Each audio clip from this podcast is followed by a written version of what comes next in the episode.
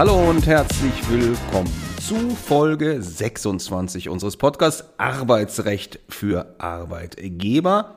Heute mit dem Thema Teilzeit. Wir zeigen Wege aus dem Dschungel. Und wie immer mache ich das nicht alleine, sondern zusammen mit Jens Buchwald. Moin Moin aus Hamburg. Und Sie kennen das schon, an dieser Stelle sprechen wir Dank aus an neue Hörerinnen und Hörer in Guatemala und in Australien. Und wir bedanken uns auch wieder bei Hörerinnen und Hörern, die uns geschrieben haben. So zum Beispiel Danny Wendel, Ihren Podcast höre ich sehr gerne. Tolles Format, inhaltlich gut gemacht und interessant gestaltet. Und zusätzlich noch mit der fachlichen Tiefe und dem notwendigen thematischen Gespür für relevante Themen eines HRlers. Ja, vielen Dank für diese freundlichen Worte. Dann hat uns noch Ilka Gar geschrieben. Vielen Dank für Ihren hervorragenden Podcast, der mir manchmal neue Erkenntnisse bringt, manches bestätigt und mir manchmal Dinge wieder in Erinnerung bringt. Auch vielen Dank dafür. Und noch Torben Schnack hat uns geschrieben, mal wieder eine sehr interessante Podcast-Folge. Gemeint war hier die Folge zum Weihnachtsgeld. Finde das Format einfach klasse, um tieferes Wissen im Bereich Arbeitsrecht aufzubauen. Vielen herzlichen Dank. Ja, vielen herzlichen Dank auch unsererseits an die Leute, die uns immer wieder schreiben. Wir freuen uns darüber. Machen Sie das gerne auch weiter. Heute wollen wir mal reinstarten mit Neuigkeiten aus der Rechtsprechung. Und zwar zur sogenannten Massenentlassungsanzeige. Sehr sperriges Wort. Warum ist das denn für eigentlich für fast alle Arbeitgeber wichtig? Das hört sich ja erstmal so an, als ob es nur um große Arbeitgeber geht und auch nur um Situationen, in denen Hunderte von Arbeitnehmern entlassen werden. Das ist aber tatsächlich nicht so. Auch wenn Sie zum Beispiel nur 21 ArbeitnehmerInnen beschäftigen und davon sechs gekündigt werden, dann muss eine Massenentlassungsanzeige beim Arbeitsamt gemacht werden. Ja, da könnte man ja sagen, das ist mir doch egal. Was soll schon passieren, wenn ich das nicht mache oder wenn ich das falsch mache? Na, da schauen wir uns einmal die aktuelle Rechtslage an. Das Bundesarbeitsgericht vertritt in ständiger Rechtsprechung die Auffassung, dass alle, nochmal unterstrichen, alle Kündigungen bei einer Massenentlassung unwirksam sind, wenn entweder keine Anzeige beim Arbeitsamt gemacht wird oder wenn diese falsch gemacht wird. Das lief für verschiedene Arbeitgeber schon manchmal ganz schlecht, zum Beispiel hier für einen Arbeitgeber. Da waren alle Kündigungen unwirksam, obwohl er eine Anzeige gemacht hatte, weil nämlich diese Anzeige beim falschen Arbeitsamt, beim falschen örtlichen Arbeitsamt gemacht wurde.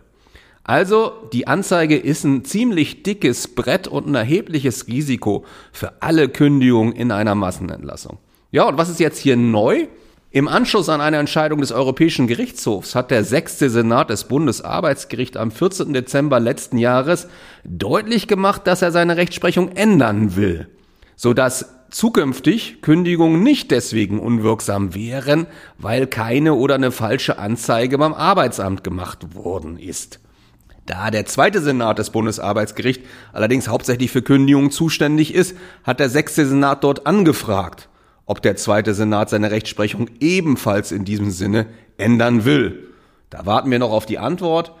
Die allermeisten erwarten, dass der zweite Senat sich dieser Meinung anschließen wird. Und das wäre dann schon ein ziemlich großer Schritt für Arbeitgeber und würde Massenentlassungen erheblich vereinfachen.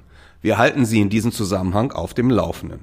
Und jetzt steigen wir ein in das Thema Teilzeit. Wir zeigen Wege aus dem Dschungel. Ja, wieso Dschungel? Wir betreten jetzt mal den Dschungel. Das Problem ist nämlich, dass es drei verschiedene gesetzliche Regelungen gibt. Zum einen in Paragraph 8 des Teilzeit- und Befristungsgesetzes, kurz TZBFG genannt. Da ist letztlich der Normalfall geregelt. Ja, die Verkürzung der Arbeitszeit zeitlich unbefristet. Dann haben wir noch eine relativ neue Regelung im Paragraph 9a des TZBFG, die sogenannte Brückenteilzeit. Da geht es um eine zeitlich befristete Verkürzung der Arbeitszeit. Und dann haben wir noch Paragraph 15, die Absätze 5 bis 7 des Bundeselterngeld- und Elternzeitgesetzes. Da geht es um Teilzeit während der Elternzeit. Ja, das werden wir uns gleich im Einzelnen mal anschauen und wir wollen dann auch uns angucken, was sind so die typischen Fragen, die uns von Arbeitgebern gestellt werden und die Sie sicherlich auch schon hatten in diesem Zusammenhang. Also erste Frage, muss ich denn die beantragte Teilzeit überhaupt gewähren? Und was kann und was muss ich tun, wenn ich die Teilzeit nicht gewähren möchte? Und dann noch die Frage, wenn ein Arbeitnehmer in Teilzeit arbeitet, was verändert sich denn dann arbeitsrechtlich? Und die letzte Frage, gibt es taktische Möglichkeiten, wie ich mich als Arbeitgeber hier sinnvoll verhalte? Mein Kollege wird jetzt damit beginnen, diese Fragen zu beantworten und versuchen, ihnen Wege aus diesem schwierigen Dschungel aufzuzeigen. Ja, herzlich willkommen im Dschungel. Wir starten erst einmal durch mit dem allgemeinen Teilzeiteinspruch aus 8 Teilzeit- und Befristungsgesetz. Vorab erstmal ein kurzer Hinweis zur Einordnung. Der Anspruch auf Teilzeit, der ist genau genommen ein Anspruch auf Verringerung der Arbeitszeit. Es ist also rechtstechnisch gesehen eine Vertragsänderung notwendig. Ein Antrag des Arbeitnehmers auf Teilzeit ist also gerichtet auf eine Zustimmung von Ihnen als Arbeitgeber. Mit anderen Worten, der Arbeitnehmer möchte eine Willenserklärung von Ihnen als Arbeitgeber zu einer Vertragsänderung. Das erstmal vorab zum grundlegenden Verständnis der Rechtskonstruktion. Zu den Anspruchsvoraussetzungen. Wem steht denn eigentlich ein solcher Anspruch auf Teilzeit zu? Und da ist das Teilzeit- und Befristungsgesetz eindeutig allen Arbeitnehmern, auch leitenden Angestellten. Wann entsteht ein solcher Anspruch auf Teilzeit? Der Anspruch kann erst nach sechsmonatigen Bestehen des Arbeitsverhältnisses erstmalig geltend gemacht werden. Es ist also auch hier eine sogenannte Wartezeit zu berücksichtigen. Das kennen Sie vielleicht auch aus anderen Gesetzen, zum Beispiel aus dem Kündigungsschutzgesetz. Der allgemeine Kündigungsschutz für Arbeitnehmende beginnt erst nach sechsmonatigem Bestehen des Arbeitsverhältnisses. Zurück zum allgemeinen Teilzeiteinspruch. Welche Voraussetzungen bestehen noch? Sie als Arbeitgeber müssen mehr als 15 Arbeitnehmer beschäftigen. Azubis zählen hierbei nicht mit. Das ist also ähnlich wie beim Kündigungsschutzgesetz. Anders als beim Kündigungsschutzgesetz ist jedoch die Zählung.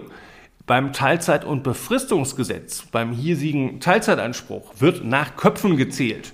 Es findet keine Quotelung nach Arbeitszeitanteilen statt und die Zählung ist bezogen auf das gesamte Unternehmen.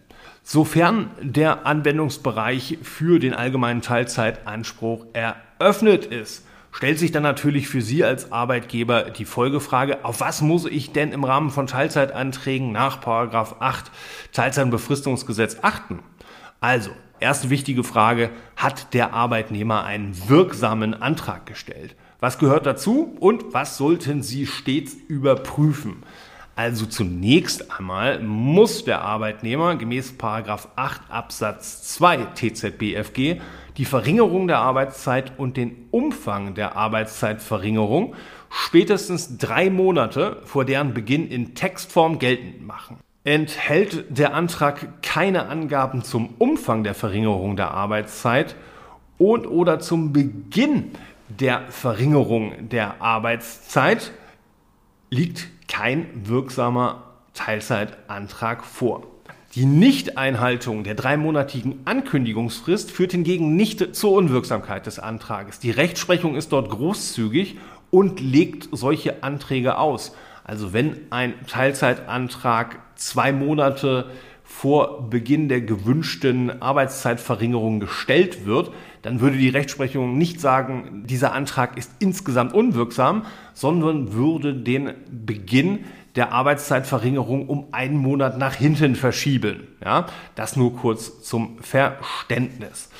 Und wichtig auch, bei der Frage der zukünftigen Verteilung der verringerten Arbeitszeit, da handelt es sich um eine Sollvorschrift. Also wenn der Arbeitnehmer keine Angaben zur Verteilung der Arbeitszeit macht, dann steht Ihnen als Arbeitgeber weiterhin das volle Direktionsrecht bezüglich der Verteilung der verringerten Arbeitszeit zu. Was passiert anschließend? Was kommt also nach dem Antrag des Mitarbeiters? Ja, dann kommt etwas, was in der Praxis eigentlich aus unserer Erfahrung nicht immer berücksichtigt wird. Das Teilzeitbefristungsgesetz sieht ein sogenanntes Erörterungsverfahren in Paragraph 8 Absatz 3 vor. Das lautet, der Arbeitgeber hat mit dem Arbeitnehmer die gewünschte Verringerung der Arbeitszeit mit dem Ziel zu erörtern, zu einer Vereinbarung zu gelangen. Er hat mit dem Arbeitnehmer Einvernehmen über die von ihm festzulegende Verteilung der Arbeitszeit zu erzielen. Kurzes betretenes Schweigen. Und wenn wir das nicht machen, was passiert dann?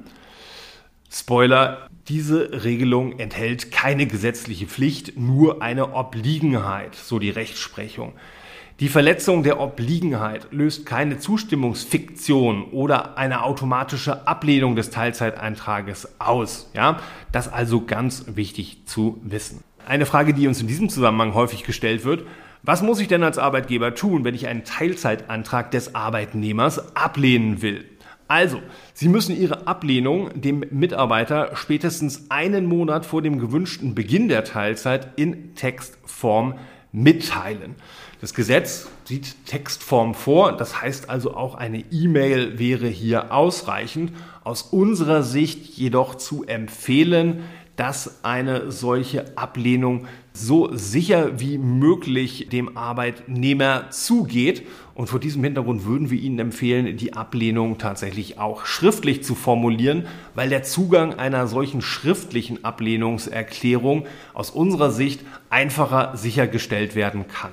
Nächster Punkt, der wichtig ist, es gibt keine Begründungspflicht im Rahmen der Ablehnung des Teilzeitantrages. Und was super wichtig ist und was wir Ihnen nur dringend empfehlen können, gutes Fristenmanagement. Es ist sehr wichtig, dass Sie sich bei Zugang eines jeden Teilzeitantrages die entsprechenden Fristen notieren. Was ist das Problem, wenn Sie die Ablehnungsfrist nicht einhalten? Das Gesetz enthält eine sogenannte Zustimmungsfunktion. Lassen Sie die Ablehnungsfrist fruchtlos verstreichen, also mit anderen Worten, reagieren Sie nicht auf den Teilzeitantrag des Arbeitnehmers, dann gilt Ihre Zustimmung mit Verstreichen lassen der Ablehnungsfrist als erteilt. Das ist also eine wichtige Fiktionsregelung im Gesetz, die Ihnen bekannt sein muss. Und deshalb ist gutes Fristenmanagement für Sie als Arbeitgeber das A und O. Es schließt sich dann abschließend eine weitere Frage an. Was passiert denn dann, wenn der Arbeitnehmer mich anschließend verklagt, nachdem ich den Teilzeitwunsch abgelehnt habe? Naja, vom Arbeitsgericht müssen Sie als Arbeitgeber darlegen, dass es entgegenstehende betriebliche Gründe gibt, die also diesem Teilzeitwunsch zuwiderlaufen. Was ist das betriebliche Gründe? Was versteht man darunter? Die Rechtsprechung hat eine sogenannte dreistufige Verhältnismäßigkeitsprüfung entwickelt. Das nur ganz kurz angerissen. Auf der ersten Stufe wird geprüft, ob überhaupt ein betriebliches Organisationskonzept vorliegt. Auf der zweiten Stufe wird dann geprüft, ob das Teilzeitverlangen des Arbeitnehmers diesem Organisationskonzept tatsächlich entgegensteht. Und abschließend auf der dritten Stufe findet eine umfassende Angemessenheitsprüfung statt. Insbesondere wird dort das Gewicht der entgegenstehenden betrieblichen Gründe geprüft. Die Rechtsprechung, und das muss man sagen, stellt hohe Anforderungen an die entgegenstehenden betrieblichen Gründe und ist aus unserer Sicht recht arbeitnehmerfreundlich. Auch wenn die Rechtsprechung recht arbeitnehmerfreundlich ist, gibt es einen Joker für Sie als Arbeitgeber. Die Klage des Arbeitnehmers ist auf Abgabe einer Willenserklärung zu richten. Dies greift jedoch erst mit Rechtskraft des Urteils. Und ein solches erstinstanzliches Urteil wäre nicht vorläufig vollstreckbar. Mit anderen Worten, das Beschreiten des Instanzenzuges also in die Berufung und möglicherweise auch noch in ein Revisionsverfahren oder die Nichtzulassung in der Revision zu rügen, kann in geeigneten Fällen aus Arbeitgebersicht sehr sinnvoll sein. Und das war ein erster Report aus dem Teilzeitdschungel.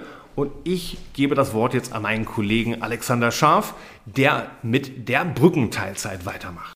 Ja, Vielen Dank. Auf RTL soll es ja gerüchteweise auch Berichte aus dem Dschungel geben. Wir machen mit einem ganz anderen Dschungel weiter, nämlich mit einer weiteren Regelung zur Teilzeit. Die relativ neue Regelung der Brückenteilzeit aus Paragraph 9a des Teilzeit- und Befristungsgesetzes. Diese Regelung ermöglicht es Arbeitnehmer, Teilzeit nur für einen bestimmten Zeitraum zu beantragen. Auch hier handelt es sich im Grundsatz um ein Recht für ArbeitnehmerInnen auf Arbeit in Teilzeit. Aber auch hier müssen mehrere Voraussetzungen vorliegen. Genau wie eben muss das Arbeitsverhältnis länger als sechs Monate bestehen. Hier allerdings die Grenze es müssen mehr als 45 ArbeitnehmerInnen im Betrieb beschäftigt werden, damit überhaupt so ein Teilzeitantrag gestellt werden kann. Die Arbeitszeitverringerung, weil es ja hier auf einen bestimmten Zeitraum geht, muss für mindestens ein Jahr beantragt werden und maximal für fünf Jahre. Und auch hier darf es keine entgegenstehenden betrieblichen Gründe geben, so wie der Kollege das eben zu Paragraph 8 erläutert hat. Und außerdem gibt es noch eine weitere Regelung, dass wenn ein konkreter Arbeitnehmer einen solchen Brückenteilzeitantrag stellt, dann dürfen noch nicht so viele andere Arbeitnehmer in den Brückenteilzeit sich befinden. Sie finden nämlich im Paragraph 9 Teilzeit- und Befristungsgesetz eine Tabelle, die festlegt, wann Sie als Arbeitgeber Brückenteilzeit alleine deswegen ablehnen können, weil bereits andere in Brückenteilzeit arbeiten. Zum Beispiel steht da, dass wenn bei Ihnen zwischen 46 und 60 ArbeitnehmerInnen arbeiten und bereits vier davon in Brückenteilzeit sind, Sie alleine deswegen den Antrag ablehnen können.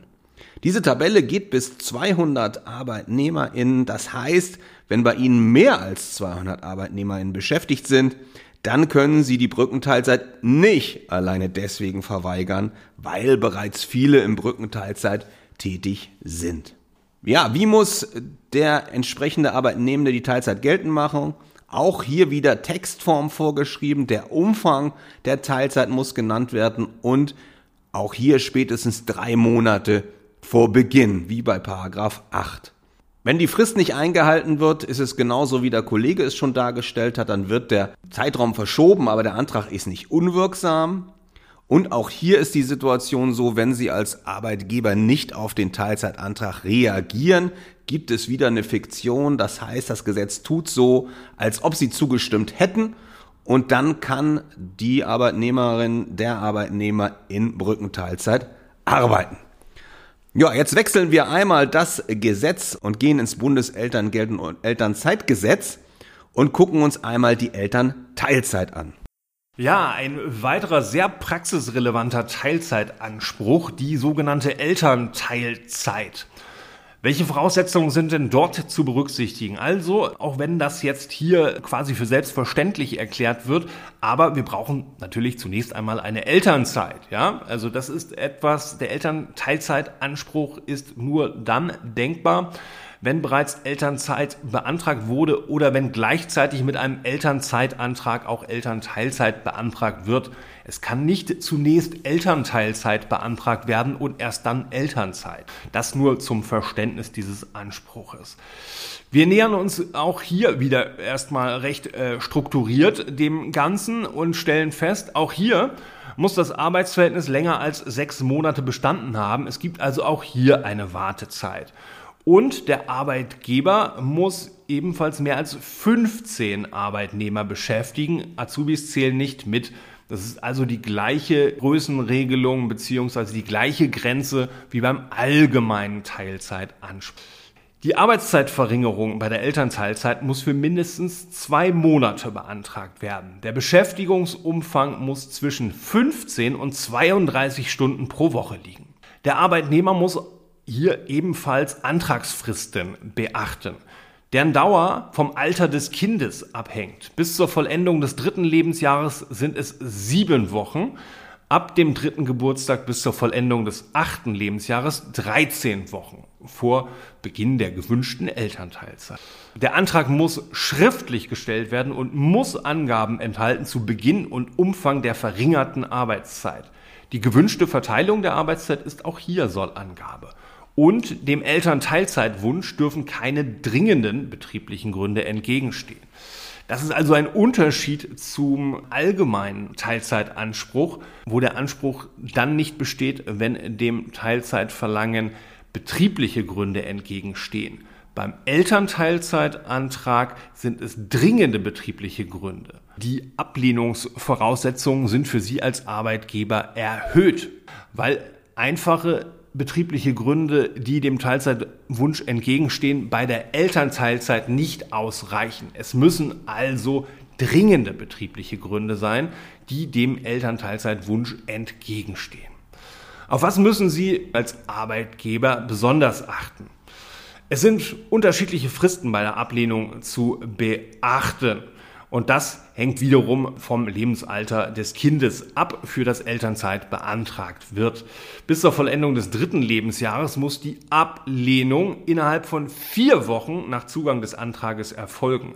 Bei einer Elternzeit ab dem dritten Geburtstag bis zur Vollendung des achten Lebensjahres muss die Ablehnung innerhalb von acht Wochen nach Zugang des Antrages erfolgen.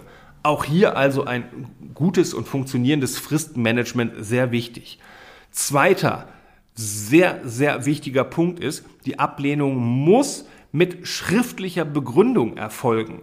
Das ist also ein weiterer wichtiger Unterschied zum allgemeinen Teilzeitanspruch nach 8 Teilzeit- und Befristungsgesetz. Ein Praxistipp hier. Salopp gesprochen, schreiben Sie alles in ein solches Schreiben rein, was Ihnen einfällt. Nach der Rechtsprechung können Sie sich nicht auf Ablehnungsgründe berufen, die nicht in der schriftlichen Begründung auftauchen. Ja, also ganz wichtig, dass man dort als Arbeitgeber schnell arbeitet und ein solches Ablehnungsschreiben nicht zu kurz gestaltet. Das Gesetz enthält auch an dieser Stelle eine Zustimmungsfiktion für den Fall, dass Sie die Ablehnungsfrist nicht einhalten. Also ganz wichtig, dass Sie hier das Fristenmanagement sauber und verlässlich durchführen. Das soll es erst einmal zum Elternteilzeitanspruch gewesen sein. Ich übergebe nochmal das Wort an Alexander Scharf. Ja, zum Abschluss noch so ein paar allgemeine Ausführungen, allgemeine Anmerkungen zur Teilzeit.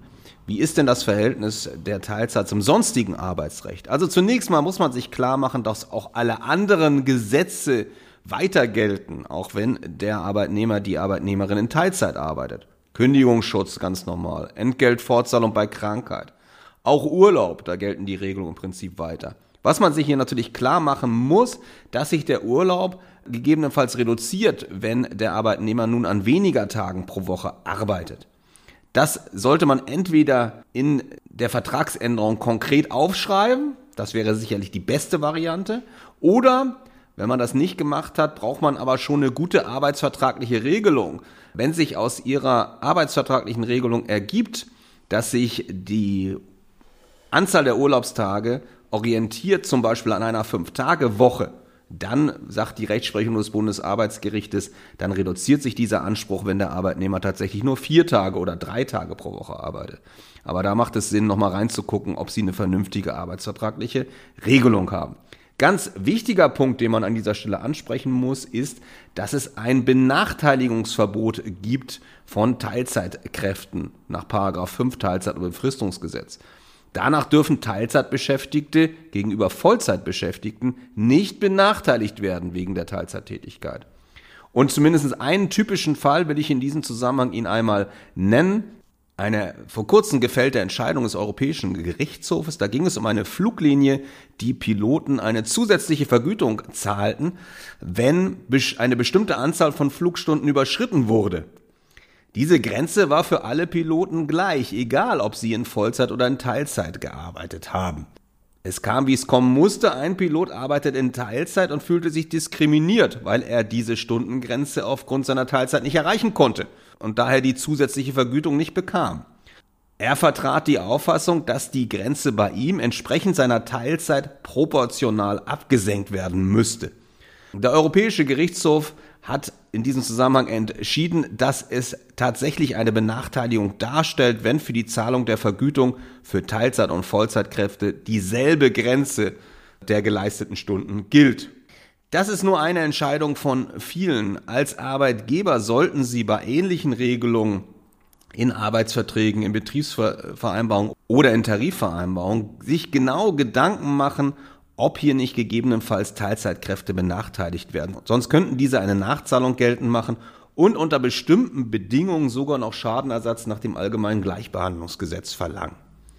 Das soll es zu unserem heutigen Schwerpunktthema gewesen sein. Wir hoffen, auch die heutige Folge hat Ihnen wieder gefallen. Freuen uns über gute Bewertungen. Wir freuen uns, wenn Sie uns weiterempfehlen, selbstverständlich. Die nächste Folge, die kommt am 5. Februar und zwar zu dem spannenden Thema Wettbewerbsverbot und alles, was damit in Zusammenhang steht, nämlich insbesondere der sogenannten Karenzentschädigung. Ja, schreiben Sie uns, wenn Sie zu diesem Thema Fragen haben, die wir in der Folge beantworten sollen. E-Mail-Adressen finden Sie in den Shownotes. Bleibt nur, mich zu verabschieden aus dem kalten, rutschigen und weißen Hamburg. Machen Sie es gut, bis zum nächsten Mal. Tschüss. Eine kleine Ergänzung von mir noch. Wir freuen uns auch, und da muss ich den Kollegen kurz noch ergänzen, nicht nur über gute Bewertungen, wir freuen uns auch über sehr gute Bewertungen. In dem Sinne, auf bald. Tschüss aus Hamburg.